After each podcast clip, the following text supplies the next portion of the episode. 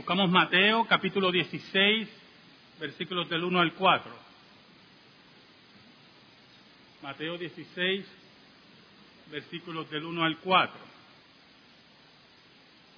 ¿Sabe, hermano? los cambios, yo le hablaba a los hermanos que están tomando las clases de nuevos miembros, los cambios tienden a ser dolorosos, porque regularmente los cambios atentan contra nuestra comodidad, atentan contra nuestro status quo, algunas veces atentan contra nuestras finanzas, atentan contra posiblemente la estabilidad familiar. Pero muchas veces esos cambios son muy necesarios, muy necesarios. Y cuando no le damos oportunidad a los mismos, nos arriesgamos desde el punto de vista espiritual a perder bendiciones, nuevos pasos en nuestra vida espiritual que nos fortalezcan, que nos dirijan a la madurez, a la estatura del varón perfecto que es Cristo Jesús. Hay otros que se resisten a los cambios con violencia. Hay otros que saben en su interior que lo que se le ofrece es la verdad y responden a los mismos con cierto rechazo y desfachatez. Y Jesús no estaba exento de esos ataques. Y Jesús entraba en diálogo algunas veces diálogos fuertes, porque aquellos que tenían que ver la verdad no querían verla. Su pecado los cegaba, su odio los cegaba. Y Jesús los tenía que escuchar y responderle con dureza. Oramos, hermano. Señor bueno, gracias te damos. Perdónanos, Señor, porque te hemos fallado. Hemos sido infiel a tu pacto, pero tú permaneces fiel. Qué bueno, Señor, que tú nunca cambias. Y como dice el himnólogo, tu amor que nunca cambia. Escóndenos bajo la sombra de la cruz y llega al corazón de tu pueblo. Por Cristo Jesús oramos. Amén y amén. El versículo 1 del capítulo 16 dice, vinieron los fariseos y los saduceos para tentarle y le pidieron que le mostrase señal del cielo. Los seres humanos tendemos a ser bastante audiovisuales, a ver señales, a ver algo que me convenza, que toque la fibra de mi vida. Pero también tenemos la tendencia de no dar oportunidad, de no escuchar de no ser pacientes. Por ejemplo, si usted es muy protector de su hija y su hija le lleva un novio y usted empieza a observarlo y llega a unas conclusiones sin conocerlo, sin hablar con él, sin estudiar. Regularmente lo que hace es tirar a su hija los brazos de aquel que usted no quiere escuchar. No por razones racionales, sino porque ese es su tesoro, su perla de gran precio, su muñequita, su bebé, su yo no sé qué. Y no hay esa oportunidad, ¿verdad? Del diálogo de la entrevista. del conocernos, de profundizar. Posiblemente en esa primera conversación, en ese primer estudio, usted nota cualidades. Regularmente cuando usted está prejuiciado no ve las cualidades. Pero ahí empiezan las luchas. Y si es un hombre de bien, un joven de bien, va a tratar por todos los medios de ganarse. Y usted, si es una persona racional, sabiendo que su hija tiene que salir algún día de su hogar, usted entra en razón. ¿Sabe? Lo mismo ocurre con los cambios de iglesia. Cuando yo experimenté mi primer cambio de iglesia, me resistí al mismo. No quería realizarlo. Y cuando decidí por una iglesia, mi novia, que es mi esposa, me dijo que estaba totalmente loco a la iglesia que iba a ir. Me amonestó y me dijo, pero es que es totalmente irracional lo que vas a hacer. Y poco a poco me convenció de ir a otra iglesia más acorde a lo que ya yo creía. Y al entrar en esa congregación, oyendo a mi novia en aquel entonces, pensé en darle oportunidad a esa congregación, al pastor que estaba allí, de entender lo que creían, de lo que se trabajaba, porque es el trato racional que esperamos de todo ser cristiano, hombre o mujer. Y poco a poco me fui enamorando de esa iglesia. Ella se encargó de desamorarme a mí, de quitarme el amor tarde o temprano, ¿verdad? Pero la oportunidad se la concedí, porque como creyentes tenemos que entender que no hay congregaciones perfectas. Por eso el apóstol Pablo nos invita a soportarnos, ese es el término que utiliza, uno a los otros. Y algunas veces, ¿verdad? Pues yo recibo sus críticas en mi oficina y regularmente pues yo tengo ese versículo, hay que soportarnos los unos a los otros. Y el hermano pues tiene sus cosas y tú tienes las tuyas y yo tengo las mías. Y así sucesivamente buscamos ir profundizando en las relaciones humanas, en las relaciones eclesiásticas, colgamos a nuestras parejas. La mujer que es ayuda idónea, dice la Biblia, que algunas veces ve cosas que el varón no ve, muchas veces ve cosas que el varón no ve. Y la mujer debe escuchar a su marido, sacerdote del hogar, y esperar y trabajar para ir creciendo. ¿Sabe, hermano? Los fariseos y los saduceos no querían escuchar. Porque hay otro tipo de actitud ante el cambio. Hay personas que vienen con preguntas, con interrogantes, con retos, pero en su corazón hay odio, hay crimen, en su corazón hay prejuicio en el corazón de los fariseos y los saduceos había eso, por eso Mateo nos dice, vinieron los fariseos y los saduceos para tentarle y le pidieron que le mostrase señal del cielo. No hay un corazón puro, hay solamente un reto, hay una forma de avergonzar a Jesús.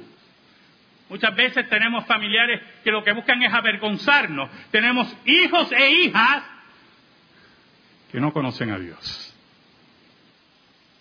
Y algunas veces nos atamos a esos hijos y a las hijas, a nuestros padres, y miramos hacia atrás. Es que mi padre fue tan bueno. Aunque pisotee el nombre de Cristo, es mi padre. O posiblemente lleva la contraria a usted doctrinal. Y usted tiene que entender que ha sido llamado para ser testigo de la verdad y sin derribar el mandamiento de honrar al padre y madre, usted tiene que tener el carácter de Jesús. Ser firme. Porque un día usted va a ser juzgado por sus palabras. ¿Sabe? Se acercaron para retar al maestro. no querían un cambio. No le interesaban las señales. Aunque pidieran señales, no le interesaban. ¿Sabe? Marcos, el Evangelio de Marcos, que tiene este relato, es interesante, porque después del versículo 1, de esa tentación de parte de ellos de retar a Jesús, de faltarle respeto, de retar a Dios, Marcos dice que Jesús suspiró. La nueva traducción viviente lo pone tremendo respiró profundamente, dice.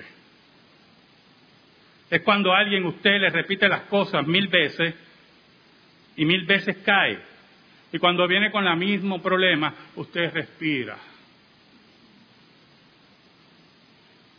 Y dice Marcos que Jesús respiró profundamente. Identificaba a los fariseos y los saduceos. La Biblia dice, Juan dice que sabía lo que había dentro de su corazón. Ellos no querían el cambio. Ellos no le interesaba Jesús. Ellos le interesaba su estado, cómo vivían,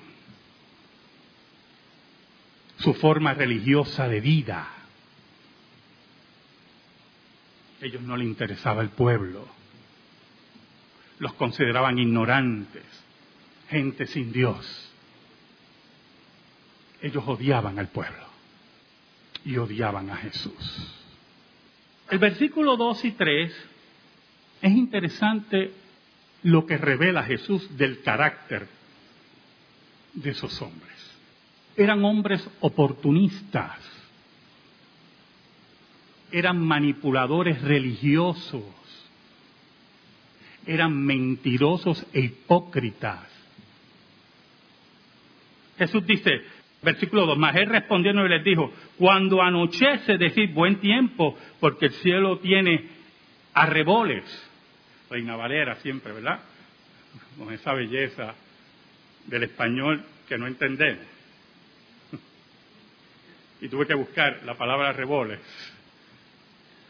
El cielo rojizo. Va anocheciendo y el cielo allá en Palestina se pone rojo. Y dice Jesús, y por la mañana, hoy, habrá tempestad, porque tiene arreboles el cielo nublado. Entonces, también tiene señales de que va a haber tempestad. Y ustedes pueden descifrar esas cosas, dice Jesús. Pueden descifrar por la noche, que va a ser una noche tranquila, y pueden descifrar por la mañana, que va a ser un día nublado y de lluvia. Tienen esa capacidad una capacidad nimia, una capacidad fofa de identificar lo que es evidente, la forma de manipular a las personas, que es lo que hacen los mentalistas por la televisión. Y la gente cae de rodillas ante ellos. Oh, habló con mi mamá que está muerta, habló con mi papá porque dijo cosas que nadie sabía. Mentira. Usted ha sido manipulado le hicieron varias preguntas y usted en su tontez no se dio cuenta que le sacó mucha información. O los canales que se supone que sean científicos. Discovery, Animal Planet, National Geographic, History Channel. Esta semana, en uno de esos canales científicos, tenían una historia de ultratumba.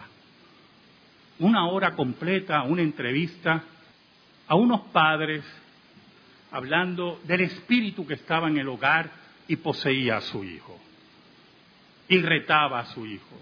Y después ellos descubren que era un muerto pasado en ese hogar. Y yo veía el programa en un canal científico y decía, ¿cuántas personas creerán en esto? ¿Cuántas personas creerán que como se da en este canal, esas cosas ocurrieron. ¿Cuántas personas pensarán y dirán, bueno, lo dice el padre y la madre, por lo tanto tiene que ser verdad? Porque esa es la conclusión que siempre llegamos, ¿verdad? Que nadie miente. Que nadie busca rating. y caemos en las trampas de esas mentiras. Y después nos atrevemos a decir que el cristianismo no es verdad. Que el hecho histórico del cristianismo no es la revelación de Dios para el hombre.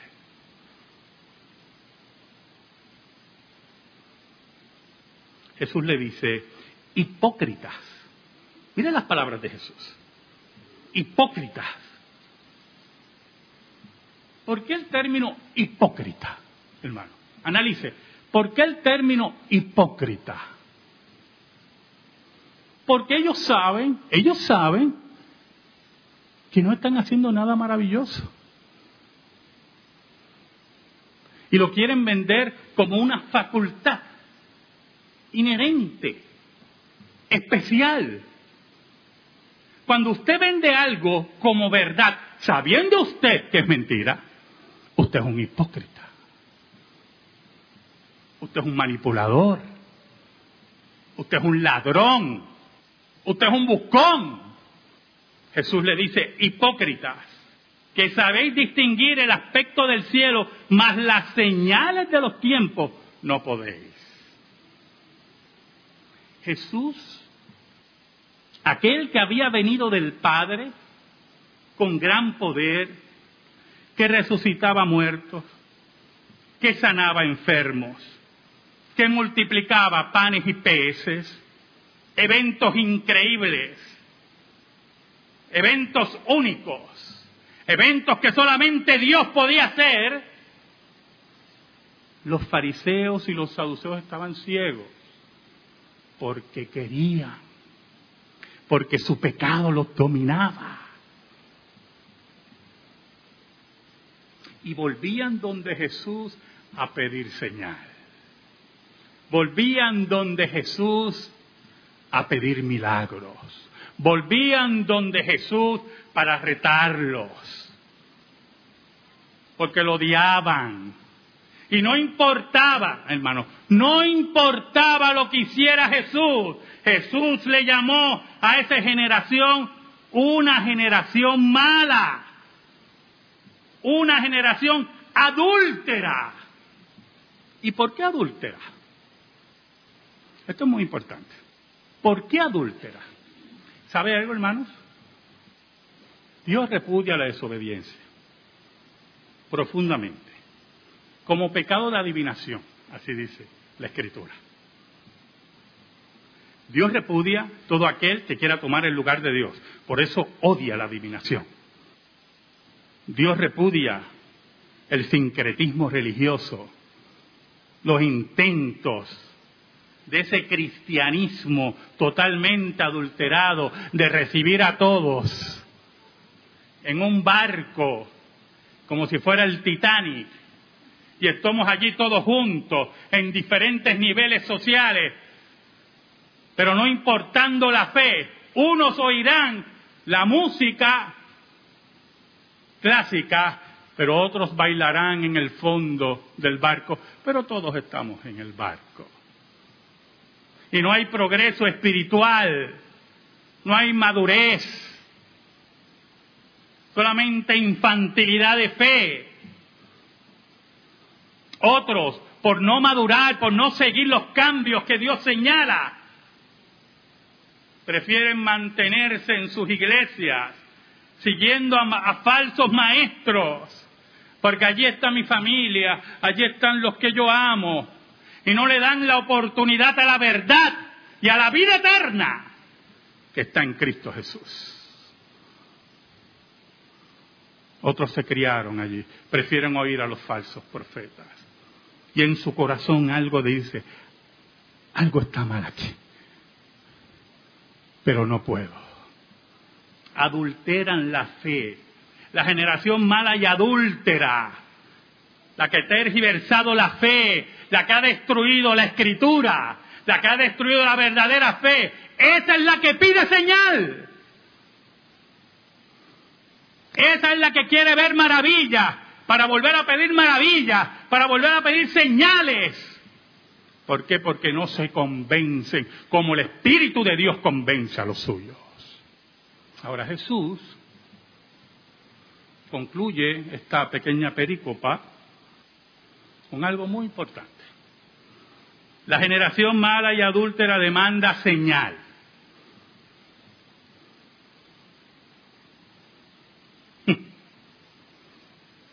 Es como los que usted oye por ahí, que los ven mucho en Facebook y preguntan, ¿cuántas almas tú te has ganado para Cristo? Cuando empezamos a discutir doctrinalmente, ¿verdad? Y se la ven perdida, pues se la ven perdida porque es que la Biblia es clara. Se la ven perdida, entonces se van a lo personal. ¿Cuántas almas tú te has ganado para eso? Y me preguntan. Y yo le contesto, yo no sabía que yo ganaba almas para Jesús. Yo creía que el Espíritu de Dios es el que convence a la gente. Qué bueno que yo no gano almas para Jesús. Qué bueno es que Dios es el que cambia el corazón del hombre y la mujer. Esos que buscan señal siempre estarán buscando señales. Porque sabe algo, hermano. Las señales no cambian al ser humano. Todos nosotros oímos de maravillas y milagros todos los días. Y las señales no cambian a nadie. Como no cambió a la sociedad del siglo primero. Como los milagros de Jesús no cambiaron a nadie. Solamente el Espíritu de Dios por medio de la palabra cambia la vida del ser humano. Y ellos seguirán pidiendo señales y señales y señales y se moverán de iglesias a iglesias buscando señales y de falsos profetas a falsos profetas buscando señales. Y Jesús le dijo a esa generación, una sola señal tendrá. Es la señal, es interesante, que redondea el ministerio de Jesús, que le da ese legítimo sello de que Jesús era el enviado de Dios. Jesús dice, pero señal no le será dada sino la señal del profeta Jonás. Y dejándolo se fue. ¿Y sabe cuál es la señal del profeta Jonás?